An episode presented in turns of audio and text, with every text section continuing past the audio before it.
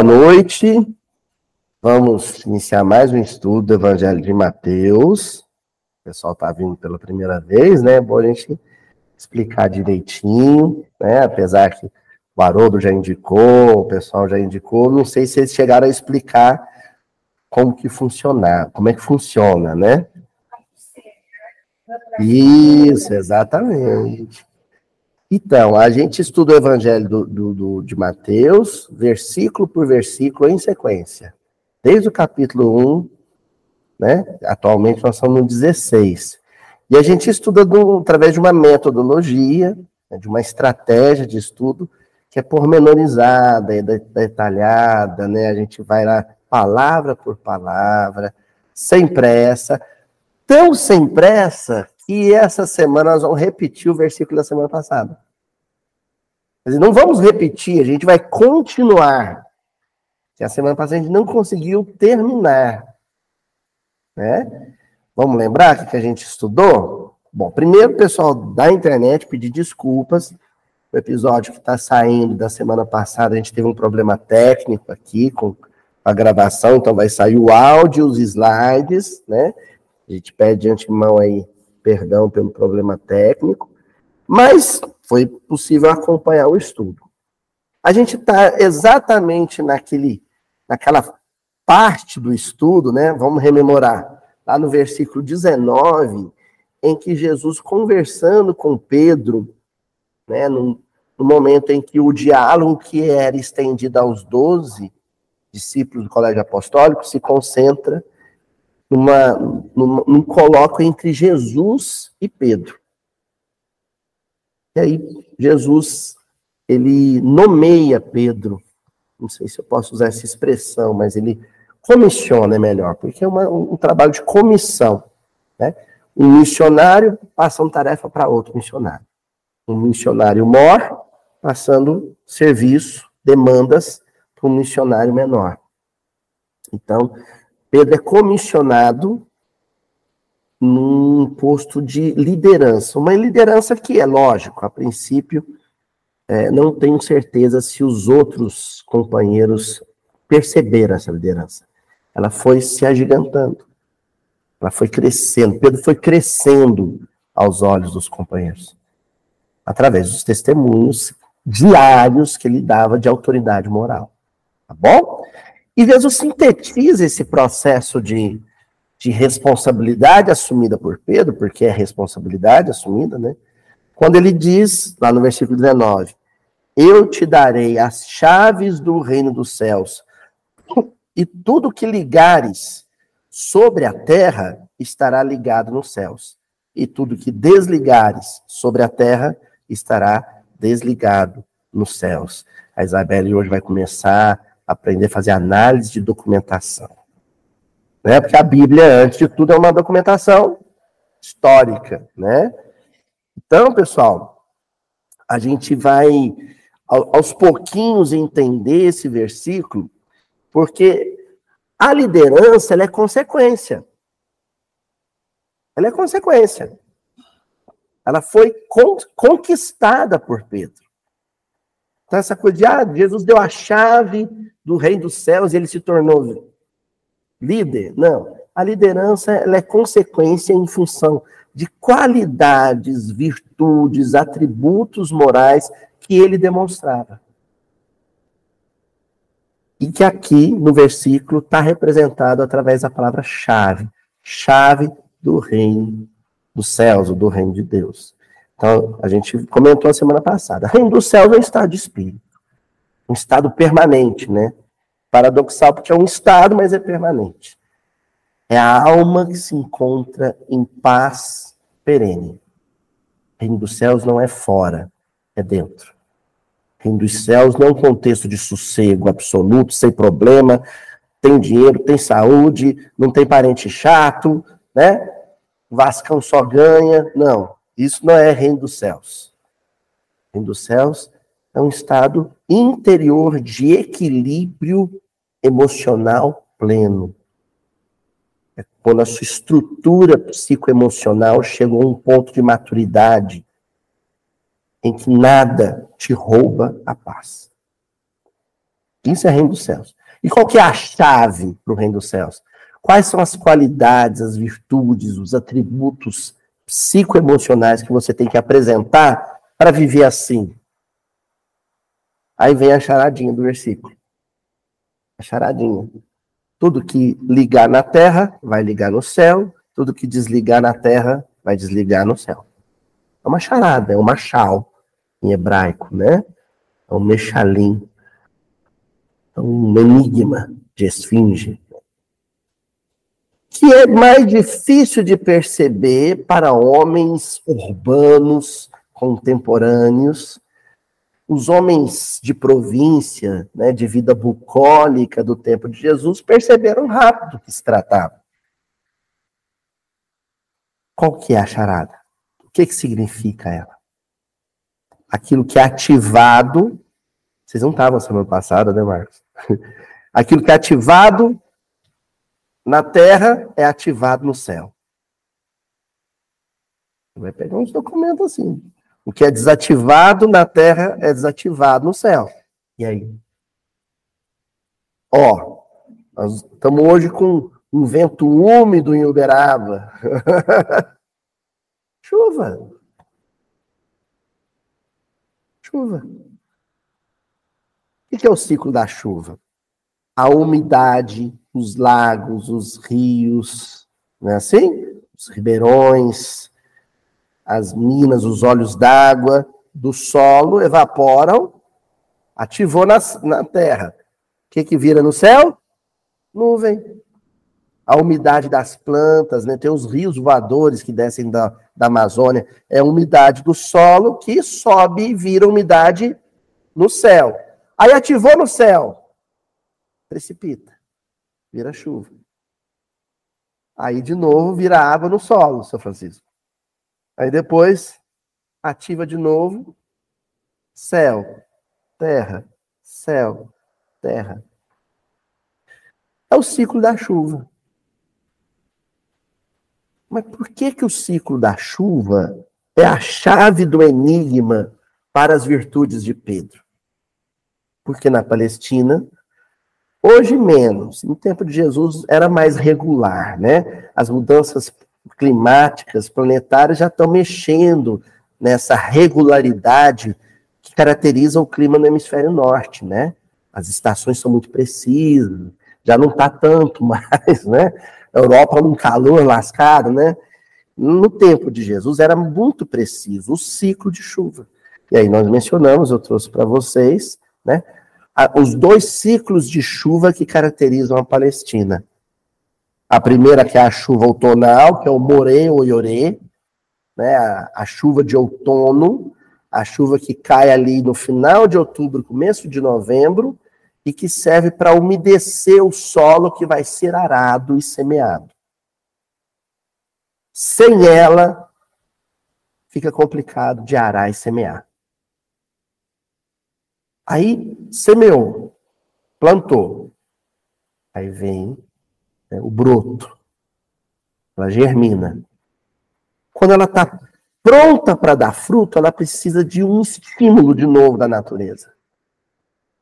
Os sais e minerais todos, né, precisam ser revolvidos no solo, e, isso, e a, a, planta precisa se nutrir, ela precisa de água de novo. Aí vem a chuva de primavera, que é a seródia. Isso mesmo. Bem lembrado, sabe? Então tem a, a chuva temporona, que é a de outubro, novembro, a do outono no hemisfério norte, e tem a chuva de primavera, que é a de abril, maio.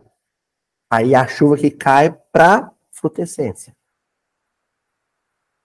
A florada e a frutescência. Entenderam? Então, qualquer homem da Palestina no século I entende uma coisa. Eu preciso saber esperar o tempo certo da chuva. O segredo para você ser um bom agricultor, um bom né, é, cultivador, é você entender duas coisas. Primeiro, compreender, entender esse ciclo de chuvas. E segundo, respeitá-lo. agir segundo ele, de acordo com ele. Não forçar a barra. Todo tipo de desrespeito a esse tempo de Deus, esse tempo regular da bênção que vem do céu, é uma forma de violência. Ah, Luiz, o que isso tem a ver com Pedro? Para você liderar, para você assumir responsabilidade perante um grupo, você tem que entender que esse grupo é diverso. Que as pessoas são diferentes. Que o, o clima interior de cada coração obedece a um ciclo muito próprio de chuvas, de bênçãos interiores, que vão trazer a maturidade. Não adianta forçar. E quando eu falo liderança, gente, no caso de Pedro é junto com o colégio apostólico, mas eu vou citar a liderança mais básica que existe: a paternidade e a maternidade. A liderança de família. Criar filho. Né? A Ana e o, e o Francisco estão trazendo a Isabela aqui para Uberaba. É um outro ciclo. É o tempo dela. Você tem que saber, quando já está querendo chorar.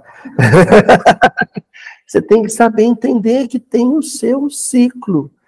Em termos, nós, a gente está falando de uma maturidade, no caso, intelectiva, né? A conclusão da educação básica, o início da educação superior. Mas existe um outro processo de desenvolvimento que é o psicomoral, o psicoemocional. Para esse também tem um regime de chuvas. Entenderam? Foi, foi isso que a gente começou a estudar semana passada e não concluímos. Tinha coisa importante para ser vista. Então nós vamos começar a ver as mais contribuições do Emmanuel para essa discussão que a gente está tendo. Só está em paz plena, só alcançou o reino dos céus quem tem a chave nas mãos. Qual que é a chave? Essa paciência para com os outros. De entender que o coração do outro é o solo. Deus vai mandar chuva e vai trazer produtividade para esse coração, mas no tempo dele. Não é no seu tempo. Não é quando você quer. O agricultor, não, eu quero que dá fruta agora. Ainda não. Ainda não veio a chuva da primavera. Não, quero arar e semear agora. Ainda não. Não veio a chuva de outono ainda. Espera. É arte. É uma arte.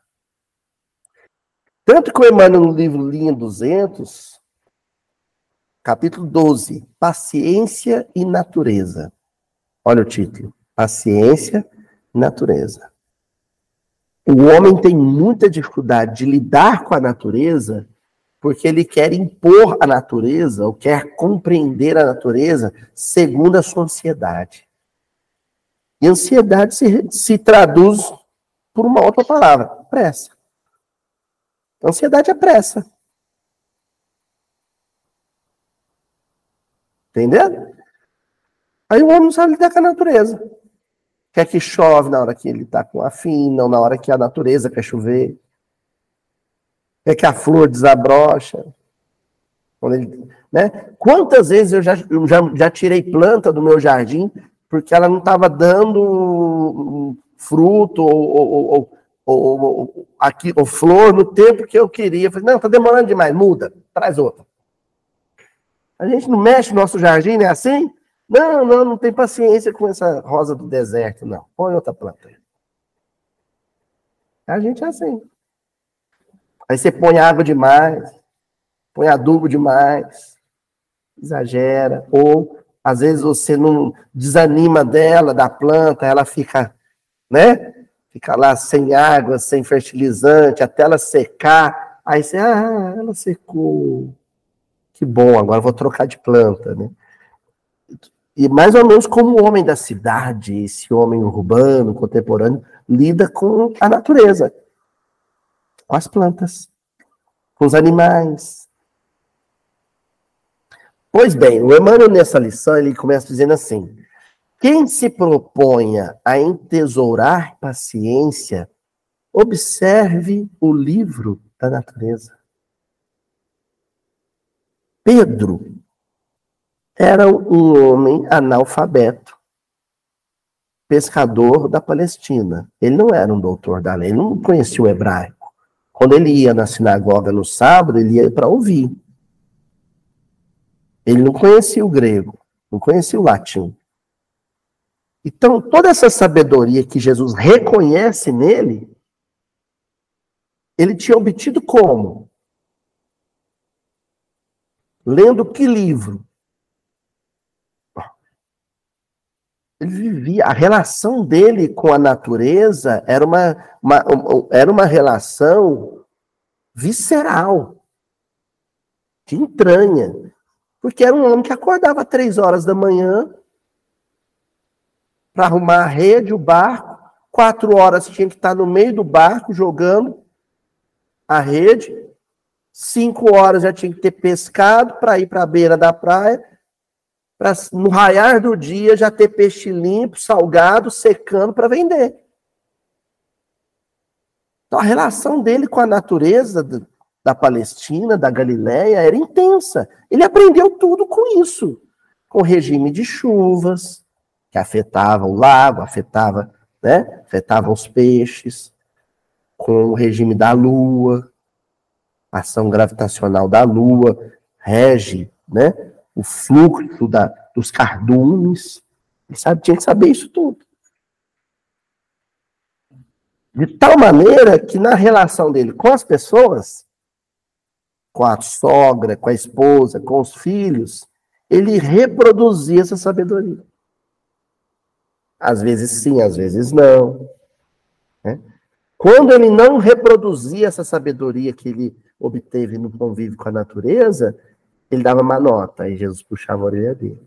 Puxava a orelha dele porque ele já sabia. Por que, que quando ele humilhava Madalena, ou quando ele humilhava um mais jovem, João, Jesus puxava a orelha dele, porque já sabia, senão Jesus não puxava a orelha.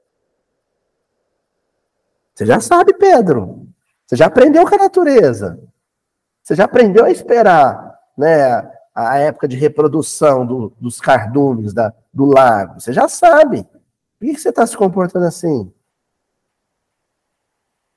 Aí o Emmanuel acrescenta: as nossas anotações podem parecer sinônimos do óbvio, no entanto, o óbvio, por ser simples, é aquilo que se faz habitualmente mais difícil de ser pesquisado e revisto.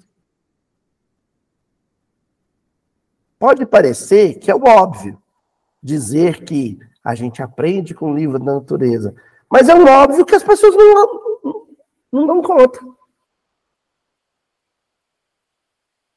Pega um homem extremamente urbano,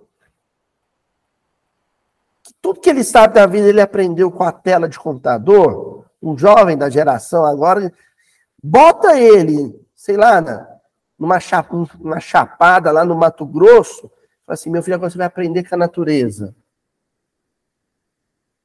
Ele é completamente analfabeto nesse, nesse processo de aprendizado. Vai, nada ali vai fazer sentido. Então não é tão óbvio assim. Até ele vai ter que passar muitos perrengues até ele começar, né? O filme Náufrago, né? Que foi o náufrago? Né? Um homem urbano cai numa ilha até ele começar a entender o livro da natureza, até ele aprender aquela linguagem, ele aprender a ler, né? O coqueiro, a areia, o sol, a maré, até ele aprender a ler aquilo, só perrengue. Que tem que aprender. É um óbvio que ninguém sabe. Ou desaprendemos. Né?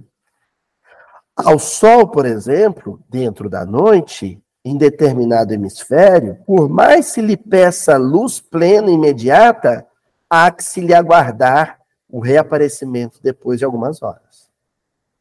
No hemisfério em que nós nos encontramos, nessa banda do planeta em que a gente se, se encontra nesse exato momento. Adianta eu ir ali fora e falar assim: eu quero luz do sol. Adianta? Não. Eu vou ter que esperar o planeta se mover. Para eu ter luz de novo no céu. Até lá é reflexo. É o que a luz da lua reflete. Inútil rogar o fruto de certa árvore até o momento em que lhe será lícito surgir. Olhar para o. Né? Manga agora é flor, né? Apesar que tá tão doido que eu vi umas manhinhas por aí. Né? Mas, tá... Mas numa situação regular, você olha para a mangueira em setembro, você vai ver flor. Adianta você subir e procurar uma manga? Não é, senhor Sadam? Desregula, mas quando o senhor era pequeno, nessa época, se o senhor olhasse para a mangueira, o que o senhor ia ver? Só flor. Adianta. Não, eu quero chupar manga agora. Vai ficar querendo. Eu quero manga madura agora. Adianta? Não adianta. É tão óbvio isso. Mas a pergunta é: se é tão óbvio, por que, que a gente não vive da mesma maneira com as pessoas? Se é tão óbvio que em setembro manga dá flor, não dá fruto, por que, que na convivência com os outros a gente quer que ela dê que a pessoa dê fruto enquanto ela ainda nem deu flor? Não é óbvio? Não é óbvio? O paciente, Marcos, está lá no pós-operatório, chapadão com né? Como é que chama aquele negócio que ele dá? Que me avisaram a última vez que eu fui operar, falaram assim, você vai falar muita besteira no pós-operatório. Aquilo é uma delícia, né? Que beleza que é aquilo lá, gente. Você se sente no nirvana, né? Aí eu me avisava, você, vai chamar Jesus de Genésio. Adianta você falar para ele, ó, levanta, dá uma caminhadinha, faz, resolve essa equação de matemática aqui. O que, que tem que aguardar? Né? Tem que aguardar através, né, da excreção a medicação sair do organismo. O problema é que não sai porque prende a urina. Não me avisaram isso. Aí eu falei assim, gente, eu não estou fazendo xixi certo é porque eu estou bebendo pouca água, ainda nem ia beber água. Bom, não preciso nem dizer que eu acabei numa sonda desesperado. eu não conhecia o ciclo do medicamento. Quando a gente não conhece o ciclo de alguma coisa ou o ciclo de alguém, a gente dá uma nota. Sabe o que é dar uma nota aqui em Minas? Mancada, bola fora. a gente faz besteira, tem que ter tecla SAP, pro mineirês, né? A gente faz besteira, mete os pés pelas mãos. Bom, ó, lá no livro Paulo Estevão, tem um caso emblemático. A Eurídice, no final da reunião passada, me procurou e falou assim: foi a Eurídice ou foi a Bernadette? Foi uma das duas. Que falou do João Marcos. Foi você, Bernadette? Tá aqui, ó. Pronto. Bernadette me procurou e falou assim: você lembra do João Marcos no livro Paulo Estevão? Quem que é João Marcos no livro Paulo Estevão? Bom, Vou falar antes, fora do Paulo Estevão. Quem é João Marcos? É o evangelista Marcos. Só que lá no livro Paulo e Estevão, ele aparece como um menino de 13 anos. Um menino. Uma criança.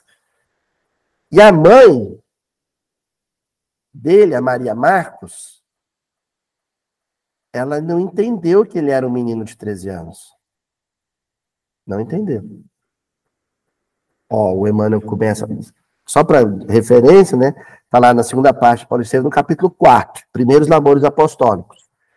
A Maria Marcos, cristã em Jerusalém, irmã do Barnabé, que era o parceiro de viagem de Paulo de Tarso, tinha um filhinho de 13 anos chamado João Marcos, E aí o Barnabé e Paulo estavam hospedados na casa dela, combinando a sua primeira, ó, primeiros labores apostólicos, a sua primeira viagem. Né? Depois vieram várias. A primeira viagem dele, saindo de Jerusalém, percorrendo o Mediterrâneo e pregando o evangelho. Aí o que, que ela pede? Olha lá. Maria, esposa ao irmão, ao Barnabé, o seu grande sonho. Seu grande sonho. Queria dar, ao dar o filho, ainda muito jovem, a Jesus. Há muito vinha preparando o menino para o apostolado. Então eu sublinho aqui, o seu grande sonho. Que pai e mãe que não tem um grande sonho em relação ao filho. Tenho certeza que vocês olharam a Isabela e falaram assim, ela vai ser professora de história. Porque a maioria dos pais querem que seus filhos ela veio, ela veio, vai começar o curso de história lá, Cassandra, na FTN. Olha só. Tem um grande. Ah, eu quero que o meu filho seja médico. Eu quero que o meu filho seja uh, engenheiro. Eu quero que o meu filho assuma os negócios da família, seja um empresário, que ele prossiga, né? né, seu Murilo, lá, já está várias gerações a, a, empresa na minha mesma família, é o meu grande sonho. E aí você, desde que ele é pequenininho, começa a preparar. Aí, meu doutorado é sobre isso. Parentocracia. Aí, sabe o que é isso, Dona Joana? Dona Joana fez uma, assim, o que, que é isso? Parentocracia. Kratos. Kratos é poder, autoridade. Cracia vem disso. Parento vem pai, pai e mãe.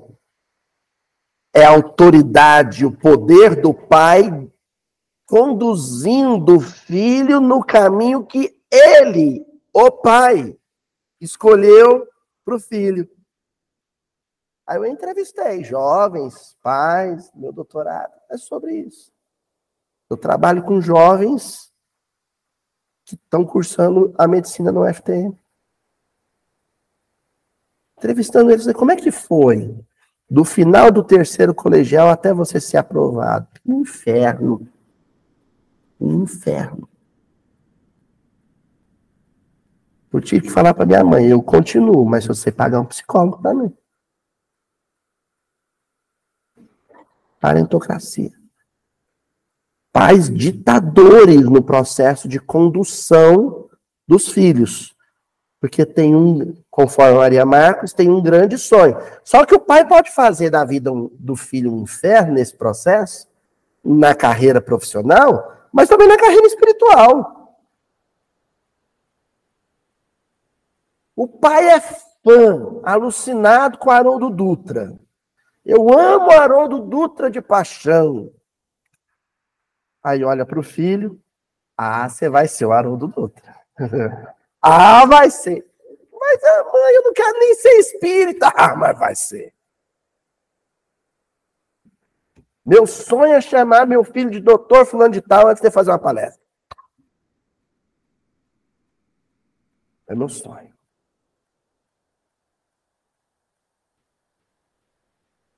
Preparando o menino para o apostolado. Olha que loucura, não tinha 13 anos. A Maria Marcos Estava preparando ele para apostolado. Eu mando continua. Barnabé não se opôs ao plano da irmã entusiasmada. Eu sublinhei. O que caracteriza uma mãe nesse sentido? Entusiasmo. Lá no livro dos médiuns, Kardec fala uma coisa interessante. Olha o que Allan Kardec diz. Qual é o maior inimigo da doutrina espírita? Lógico, a gente vai pensar, ah, naquele tempo, século XIX, ah, era o, padre lá do Alto de Fé de Barcelona que pôs fogo nos livros. É o, materialista, ateu, ele que é o maior inimigo da doutrina espírita. Sabe que Kardec responde? O maior inimigo da doutrina espírita é o espírita entusiasmado. É o maior inimigo. O espírito exaltado. Excessivamente animado com tudo. Sabe por quê? Ele se torna um espírita, que agora é a definição minha, o famoso espírita sem noção. Ele não tem noção de nada. Ele não tem noção de hora, não tem noção de respeito pelo tempo do outro, pela maturidade do outro. Ele está, estabelece um padrão de vida, segundo o seu entusiasmo, e quer que todo mundo, todo mundo viva nesse padrão. Ele é um agressor. Porque ele age com violência o tempo inteiro. Isso é violência. O que, que a Maria Marcos queria fazer com o João Marcos? Uma violência. Botar um menino de 13 anos para viajar um casca grossa igual o Paulo. Paulo era um aventureiro, gente. Paulo mergulhava em rio gelado, escalava montanha descalço. Né?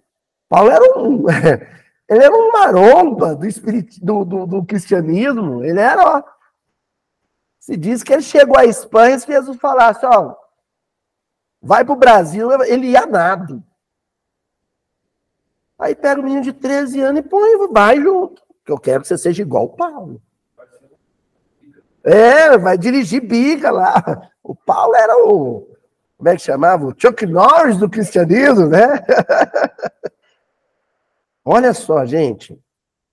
O jovem a seu turno seguia as conversações mostrando-se satisfeito. Claro, ele não tinha a menor noção do que, que, tá, que, que o aguardava. Ele estava até animadinho. Ah, que legal. É, só via falando aquilo. Entusiasmo da mãe. Quem é que não vai no entusiasmo da mãe? A mãe quer que eu seja médico, quer que eu seja enfermeiro, quer que eu seja né? Da área da saúde. Ai, que legal, vestir branco, né? Aí chega lá, na que abre o bucho, sai as tripas para fora. Sangue, não, não quero isso não. Não é assim? Muita gente existe. Não é? Não, não era bem isso que eu imaginava. Primeiro ano de enfermagem, de medicina, não, não era bem isso. Porque tinha sido só levado pelo entusiasmo parental. Só. Ó, chamado a opinar, agora vem a maturidade do espírito veterano, né? Chamado a opinar, Saulo percebeu que os irmãos deliberavam sem consultar o interessado.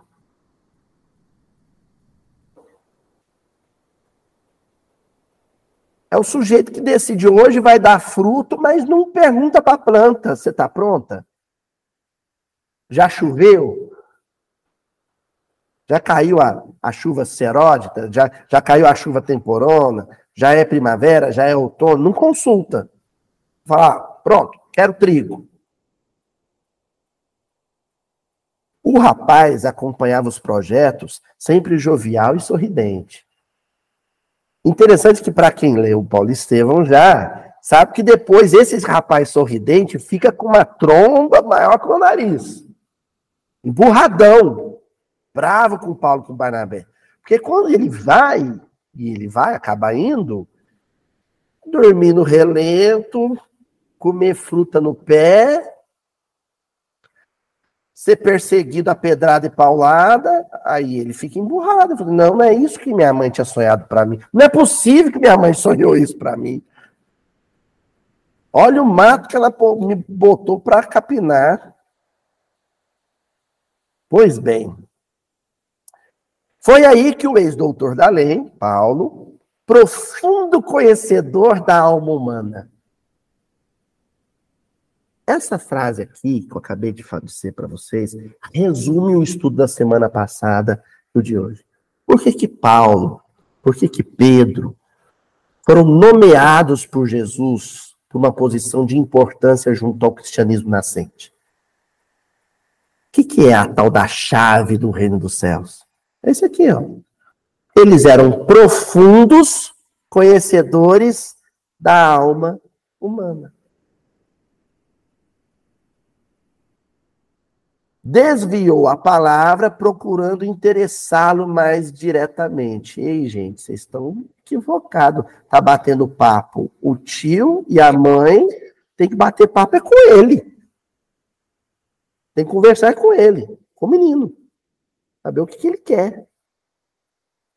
Saber na fala dele, porque às vezes ele vai dizer que quer, mas vai de uma maneira tão ingênua que vai demonstrar que ele está imaturo despreparado, verde, para a tarefa que ele vai assumir. João disse bondosamente: Sentes de fato verdadeira vocação para o ministério? Aí Paulo falou com o menino: João, você sente de verdade vocação para isso? Sentes de fato verdadeira vocação para o, o verdadeiro ministério? Sem dúvida. Gente, olha só, se vocês fizerem uma pergunta parecida para um menino de 13 anos, ele falar sem dúvida, ele não está preparado. Não é? Você pode saber que ele está despreparado. Quem que com 13 anos tem certeza absoluta de algo? Se ele falar assim, ó, eu não tenho certeza, não, mas vamos ver. Aí você fala, ih, vai render. Esse aí vai, aí vai dar samba, como diriam os cariocas, né? Aí vai dar samba, porque ele demonstra é, é, é, essa cautela revela maturidade. Agora, se ele responder igual o João, claro, ih, não vai longe. Sem dúvida, confirmou o adolescente algo perturbado. O Emmanuel é ótimo também, que ele entrega, né? A gente não está lá para ver a cara, né? O Emmanuel entrega. Confirmou o adolescente algo perturbado. Mas como define os teus propósitos? Tá, então tá, você está dizendo que está preparado. O que, que você acha que é essa tarefa? De novo, repito, aqui nós estamos analisando um contexto de apostolado no cristianismo nascente, mas isso vale para tudo, vale para o casamento. Meu filho, você quer mesmo casar com, com a sua namorada? Sem dúvida. 15 anos de idade, sem dúvida. Mas então, me defina o casamento. O que é o casamento?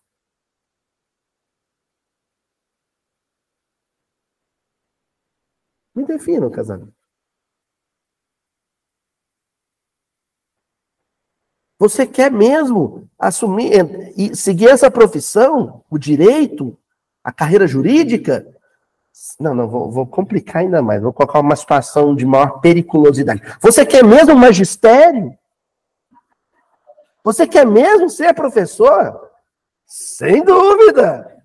Então me defina o magistério. O que, que é ser professor?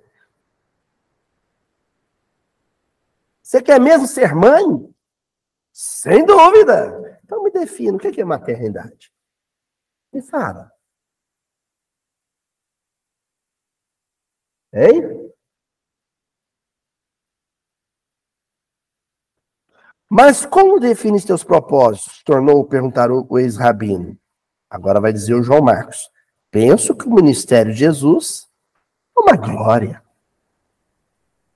respondeu um tanto acanhado sobre o exame daquela. Da, eu interpretei mal, viu, gente? Eu vou re, refazer o texto. Re, respondeu um tanto acanhado sobre o exame daquele olhar ardente e inquiridor. Então, na verdade, ele falou assim: ah, eu acho que é uma glória. Ó, já começou errado. Olha só, para e pensa. O Império Romano domina o mundo o império das armas, maior exército do mundo. O povo anda armado até os dentes. O menino é um palestino, colono romano, súdito romano.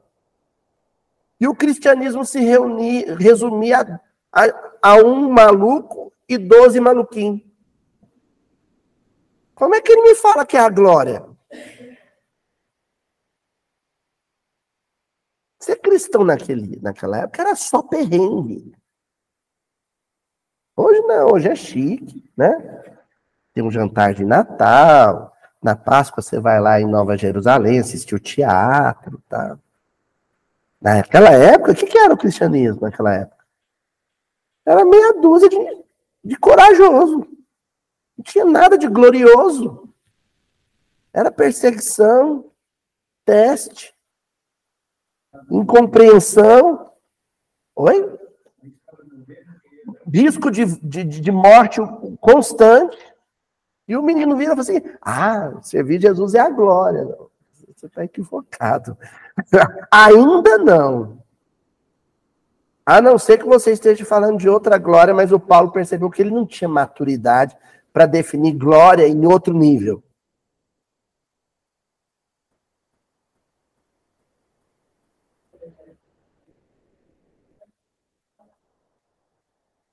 É, a gente romantiza a maternidade, né?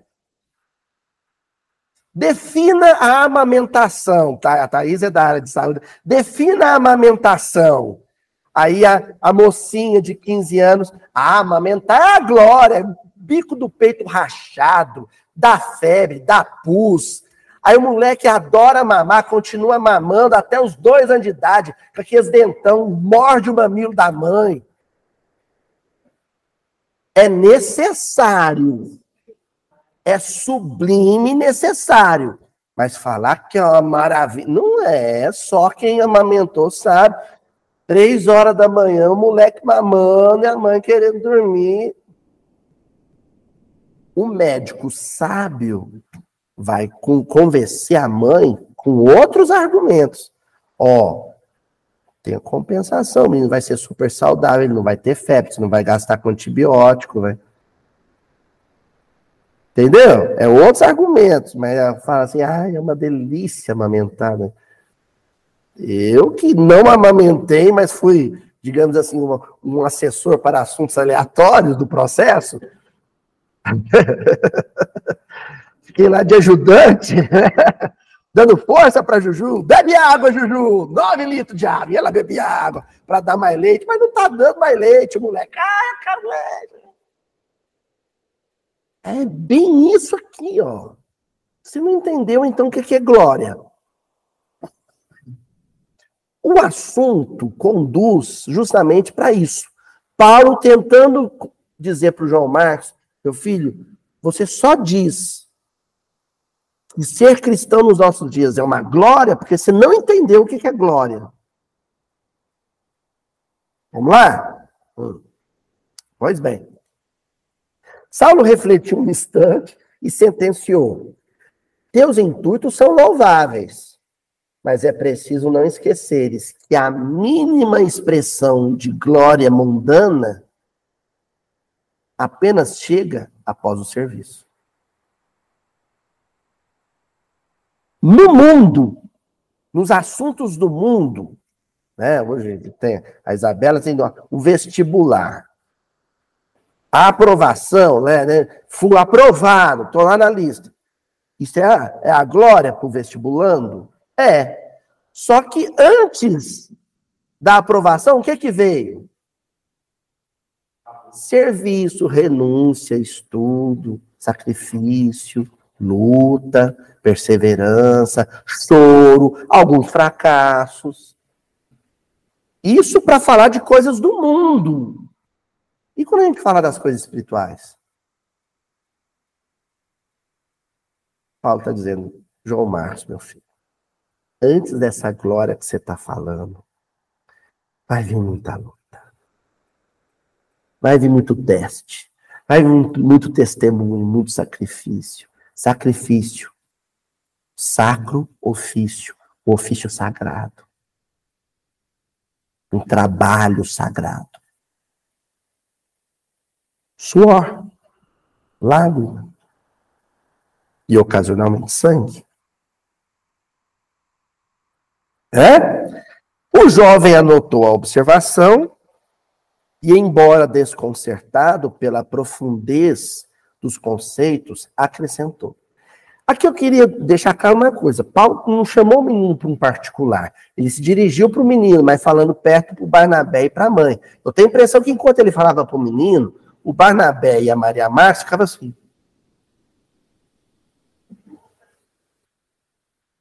Não tinha pensado nisso. Porque ele estava chamando os três, tio, mãe e João Marcos, para essa compreensão do ciclo da chuva. Vocês estão pondo um carro na frente dos bois. Estão apressados. Vocês não estão entendendo que tudo tem um ciclo de, de amadurecimento.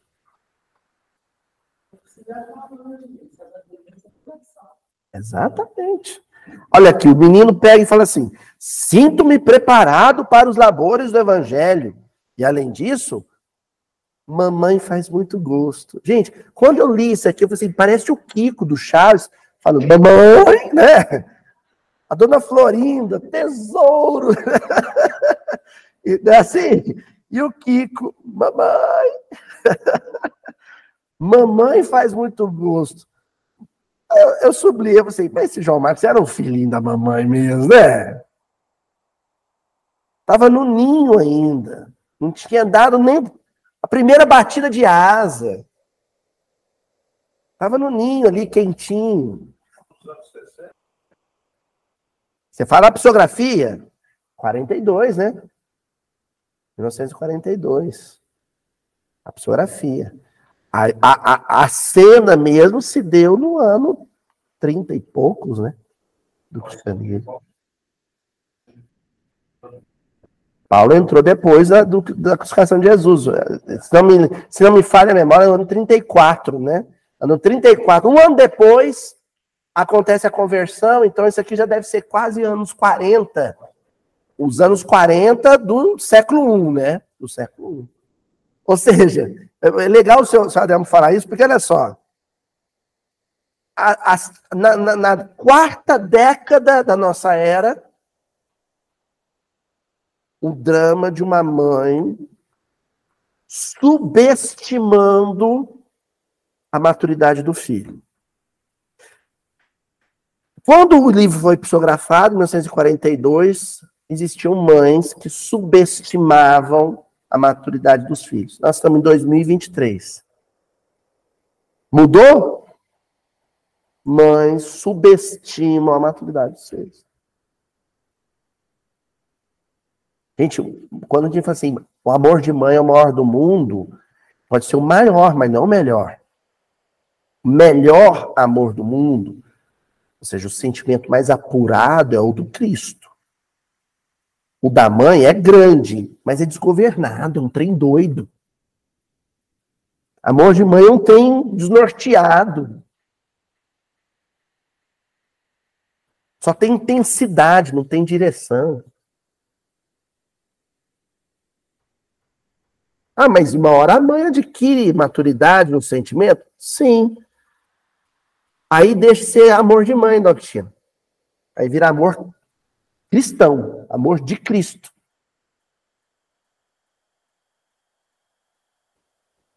Quando Maria aparece na porta de uma casinha lá na Galileia, Jesus na atividade, esclarecendo o evangelho para um monte de gente, e ela pede uma audiência com ele, ali era amor de mãe. O amorzinho sem noção. O homem da atividade, pregando o evangelho, a mulher fala assim: filho, uma palavrinha. Dá uma tirada legal nela. Quem que é minha mãe? Prêmio, meus irmãos, quem? Para mim é todo mundo. Tenho a impressão que os irmãos de Jesus vão ser maleducado, de chocadeira. Agora, quando Maria, aos pés da cruz, entrega o filho para o sacrifício, aí é, aí é outro amor, já não é o de mãe da terra, aí é o amor de anjo. Aí é outro sentimento. É um sentimento maduro, emancipado, cósmico. Não é da Terra. Olha só. Então ele fala, né? Mamãe faz muito gosto que eu aprenda os melhores ensinamentos nesse sentido. a fim de tornar-me um pregador das verdades de Deus. Eita, olha como era um, um sonho mesquinho da Maria Marcos. Mas como assim, Luiz? Uma, uma mãe querer que um filho se torne um pregador do evangelho é um sonho mesquinho? Claro, porque a pregação é o que há de mais elementar, mais superficial, mais raso dentro das possibilidades de um cristão. Falar? Papagaio fala. Só isso que você sonhou para seu filho? Que ele seja um, um falador do evangelho? Blá, blá, blá, blá, blá, blá, blá. Grava uma palestra no YouTube. Blá, blá, blá, blá, blá, grava uma palestra. Se você está sintonizado, é a mesma palestra. Se você está sem sintonia, é a mesma palestra. Se você está bem humorado, é a palestra. Mal-humorado, a mesma palestra. Porque é um texto. Gente, um orador espírita famoso, depois que ele entrou na, sabe, no ciclo, ele tem tudo aquilo memorizado. É ginástica mnemônica, seu Murilo. É memória só. E a gente fica lá. Dentro da fila para pegar autógrafo, tirar selfie. Cara tá péssimo, um péssimo dia, sem sintonia. Fez uma baita da palestra. Nossa, mas é um sujeito iluminado. Aí depois o sujeito começa a entrar nesse, nesse ciclo, ele não tem mais tempo nem para estudar. Aí sabe o que ele começa a fazer? Montagem. Sabe como é que é isso? Na verdade, ele tem quatro palestras só. Aí ele pega um pedaço dessa, com um pedaço daquela, com o final da outra, virou uma palestra nova. Eu vou falar.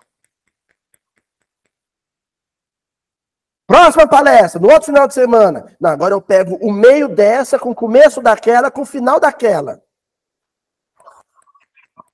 Brilhante, brilhante.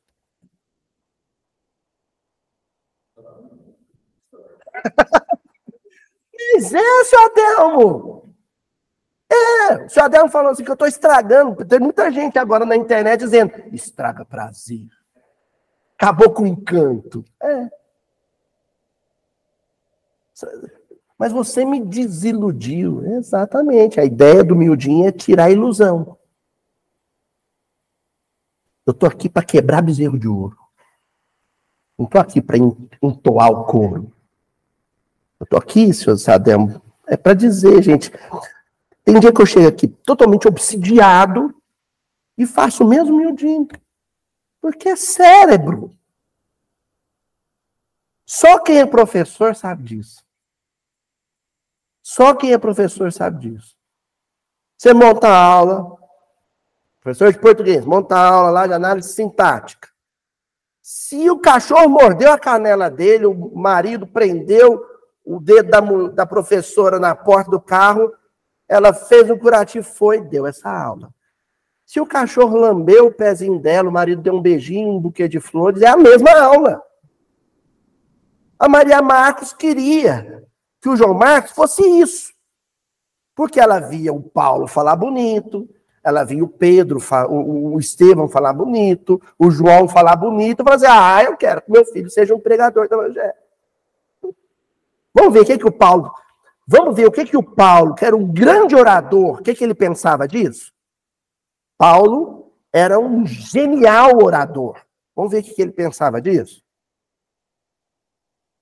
Maria Marcos olhou o filho cheia de maternal orgulho. Saulo percebeu a situação. O Saulo estraga prazer, Sadão. Saulo percebeu a situação, teve um dito alegre e depois assentou. Sim, as mães sempre nos desejam todas as glórias deste e do outro mundo.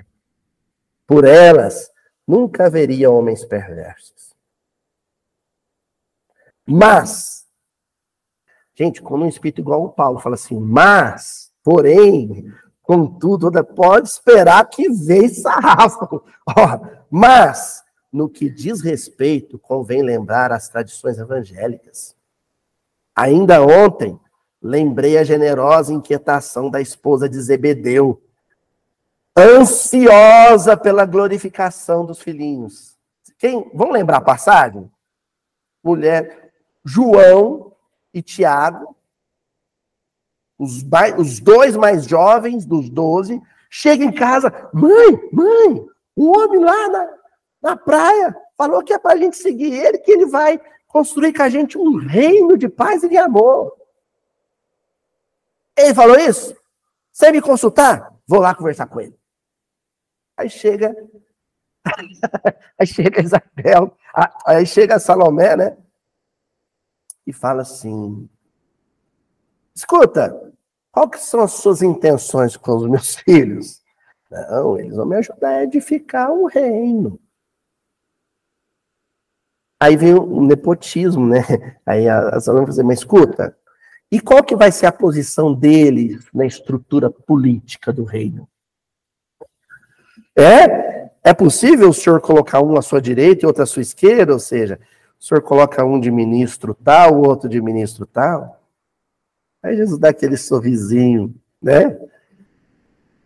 Aquele sorrisinho crístico, né?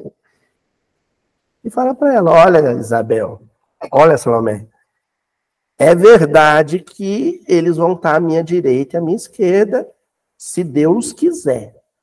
E quem decide isso é Deus. Agora, para estar à minha direita ou estar à minha esquerda, eles vão ter que beber o mesmo cálice que eu. Só que no cálice de Jesus não tem vinho capitoso das ilusões do mundo. No cálice de Jesus é uma porção mágica que mistura suor, lágrima e sangue. Aí o Paulo vai comentar isso. Jesus lhe recebeu os anseios maternais, mas não deixou de lhe perguntar se os candidatos ao reino estavam devidamente preparados para beber do seu cálice. E ainda agora, isso tinha acontecido nos dias, né?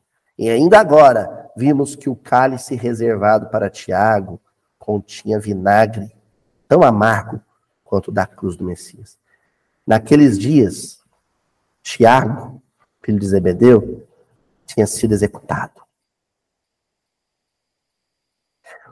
O primeiro dos doze a morrer foi o Tiago. O último foi João. Um à direita, outro à esquerda. Um no começo da fila, o outro no final. Os filhos da, da Salomé e do, do Zebedeu. Olha, os dois filhos. Um começou, o outro terminou. O evangelista. Foi o último a desencarnar. Então, gente, a glória do cristão é sofrer por amor. Não é ganhar aplauso. Porque para ganhar aplauso, não precisa correr os dois ciclos de chuva. Não precisa ter maturidade. Você só precisa ser intelectualmente brilhante. Só isso. Agora, para sofrer por amor, para saber sofrer por amor, e aí eu vou deixar né? A imaginação e a experiência de vida de vocês, lembrar da situação em que vocês viram alguém sofrer por amor. Eu já vi várias vezes alguém sofrer por amor.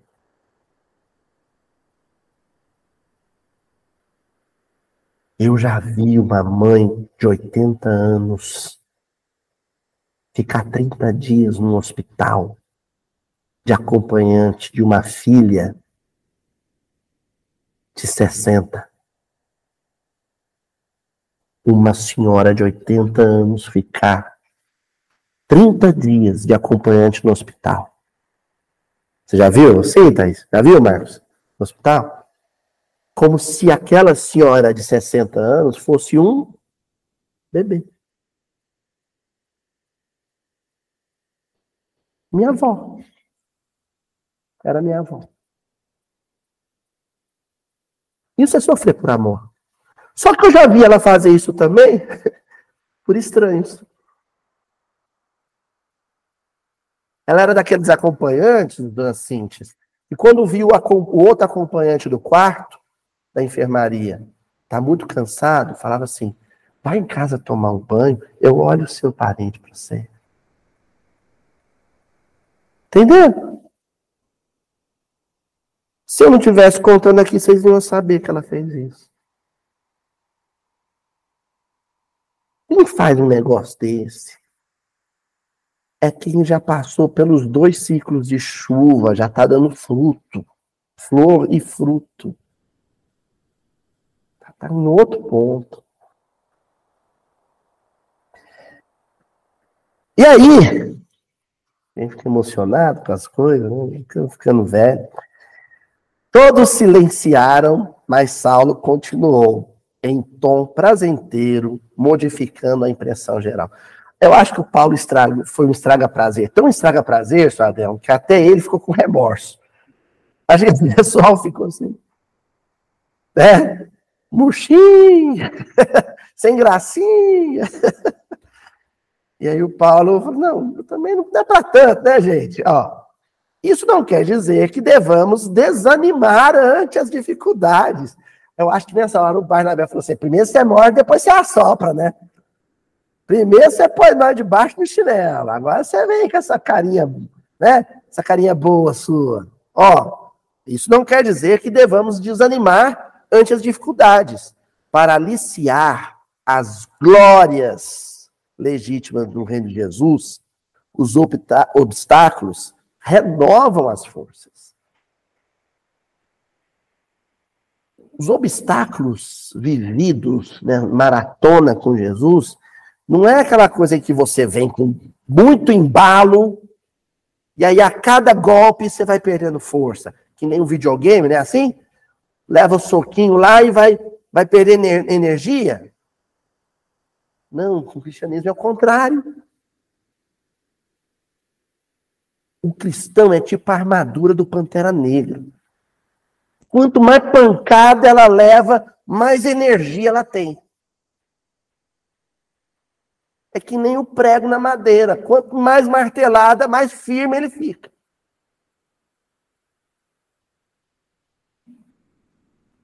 A finalidade divina deve representar nosso objetivo supremo. Se assim, aí ele fala para o João Marcos e fala assim: se assim pensares, João, não duvido de teus futuros triunfos. Se você pensar assim, João, eu não duvido que você vai ainda fazer uma coisa muito grande, tipo um dos quatro evangelhos. Mas até lá, sua mãe vai ter que saber esperar. Não é com 13 anos. Para outros, sim. Para Timóteo, em Listra, sim. Para João Marcos, não. Timóteo, com 13 anos, dava fruto. João Marcos, com 13 anos, estava começando a ser semeado. Exatamente. E a mãe querendo, seu Ademo, que ele já oferecesse, que ainda não podia oferecer. Resultado, quem leu Paulo Estevão sabe que ele acaba viajando com Paulo, e no meio da tarefa, o Paulo falou assim: volta para casa. Tá aqui, ó, toma um dinheirinho. Toma, vai para casa, meu filho. E volta sozinho. Só que aí que vem a sabedoria do Paulo. O Barnabé pega e falou assim: Vou levar ele de volta. Paulo falou assim: não vai, não. Uh -uh. Ele veio porque quis. Ele vai voltar sozinho. Sabe por quê, Barnabé? Porque se ele voltar sozinho, sabe o que, ele vai virar? E eu espero que ninguém entenda como uma expressão misógina, pelo amor de Deus. É, é licença poética. Vai virar homem. Se fosse menina, vai virar mulher. Ele vai voltar sozinho. E a despedida de Paulo e João Marcos é linda, porque a gente pensa que o João Marcos vai estar bicudo com Paulo, e não. Os dois se abraçam. João Marcos emocionado. E Paulo fala para ele, porque Paulo sabia que ele ia dar fruto. Só que não era naquele momento. Paulo fala para ele, ah, João, a evolução se dá em fileiras, João. Mas quem sair da fila vai ter que chegar por conta própria. Vai ter que chegar por conta própria. Mas vai chegar. Paulo não disse que ninguém vai chegar. Todo mundo vai chegar. Mas cada um no momento, segundo as suas escolhas. E aí finalizamos o estudo que começamos a semana passada. Com, é, é lindo, né? Do, do Emmanuel, no livro Emmanuel, inclusive, capítulo 2, a ascendência do Evangelho. O Emmanuel pega e diz assim: considerando que o espírito de sequência assinala todas as criações da vida, a impaciência muitas vezes suscitando irritação, inquietude, cólera e delinquência decorre de nossa própria incapacidade de entendimento acerca de situações e pessoas. O Emmanuel está dizendo assim: justamente porque a gente não entendeu ainda o espírito de sequência, a lógica de sequência, a gente se torna incapaz de entender situações e pessoas situações. Todas elas vão se dar segundo uma lógica de sequência. Ele próprio, né, seu Adel? Bem lembrado. O que, que Jesus fala para ele? Agora você pode querer, agora daqui 50 anos. O que, que você quer? Qual que é a sua escolha? Sua mulher já chegou.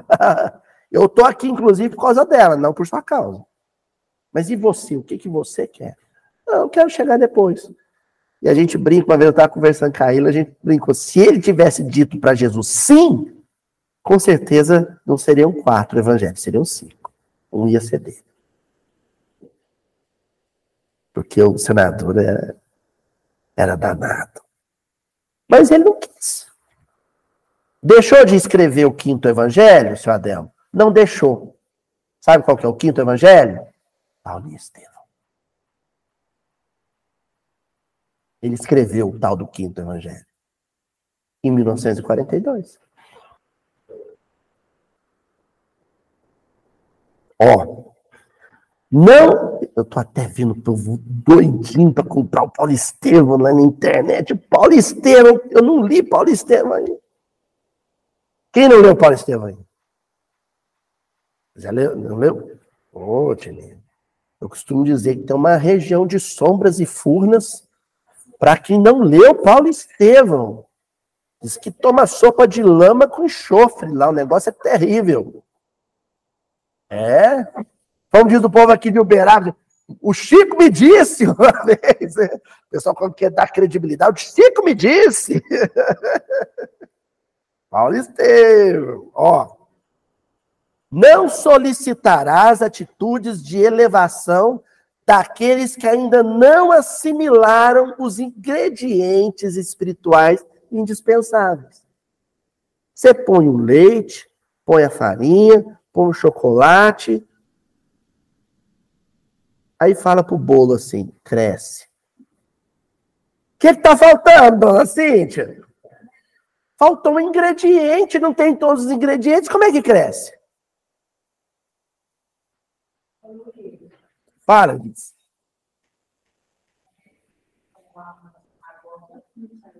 Sai nada. Ainda faltava alguns ingredientes. Ó,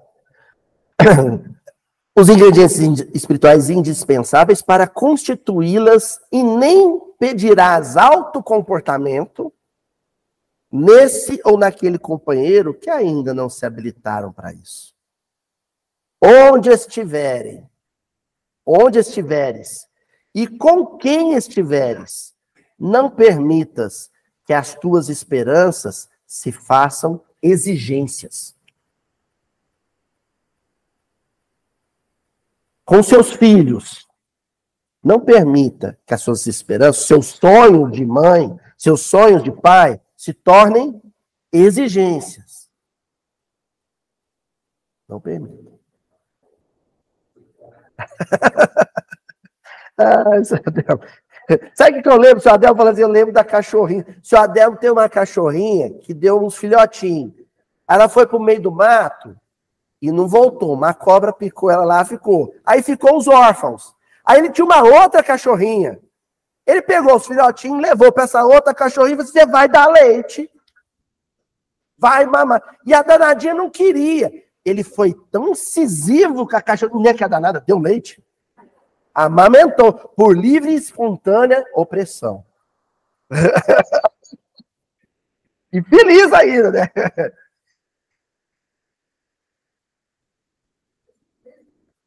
Fez para ela, tem essas coisas, né? Autorrealização, né? Pois bem, e aí a gente encerra com Tom Jobim. Encerra com Tom Jobim. Vocês não estão vendo a foto linda do menino de braços abertos, a chuva caindo nele chovendo a roseira. Olha, que chuva boa, prazenteira, que vem molhar minha roseira. Chuva boa, criadeira. Vai chover. Vai chover na nossa roseira. Chuva boa, criadeira. Mas quando Deus quiser. É no tempo de Deus.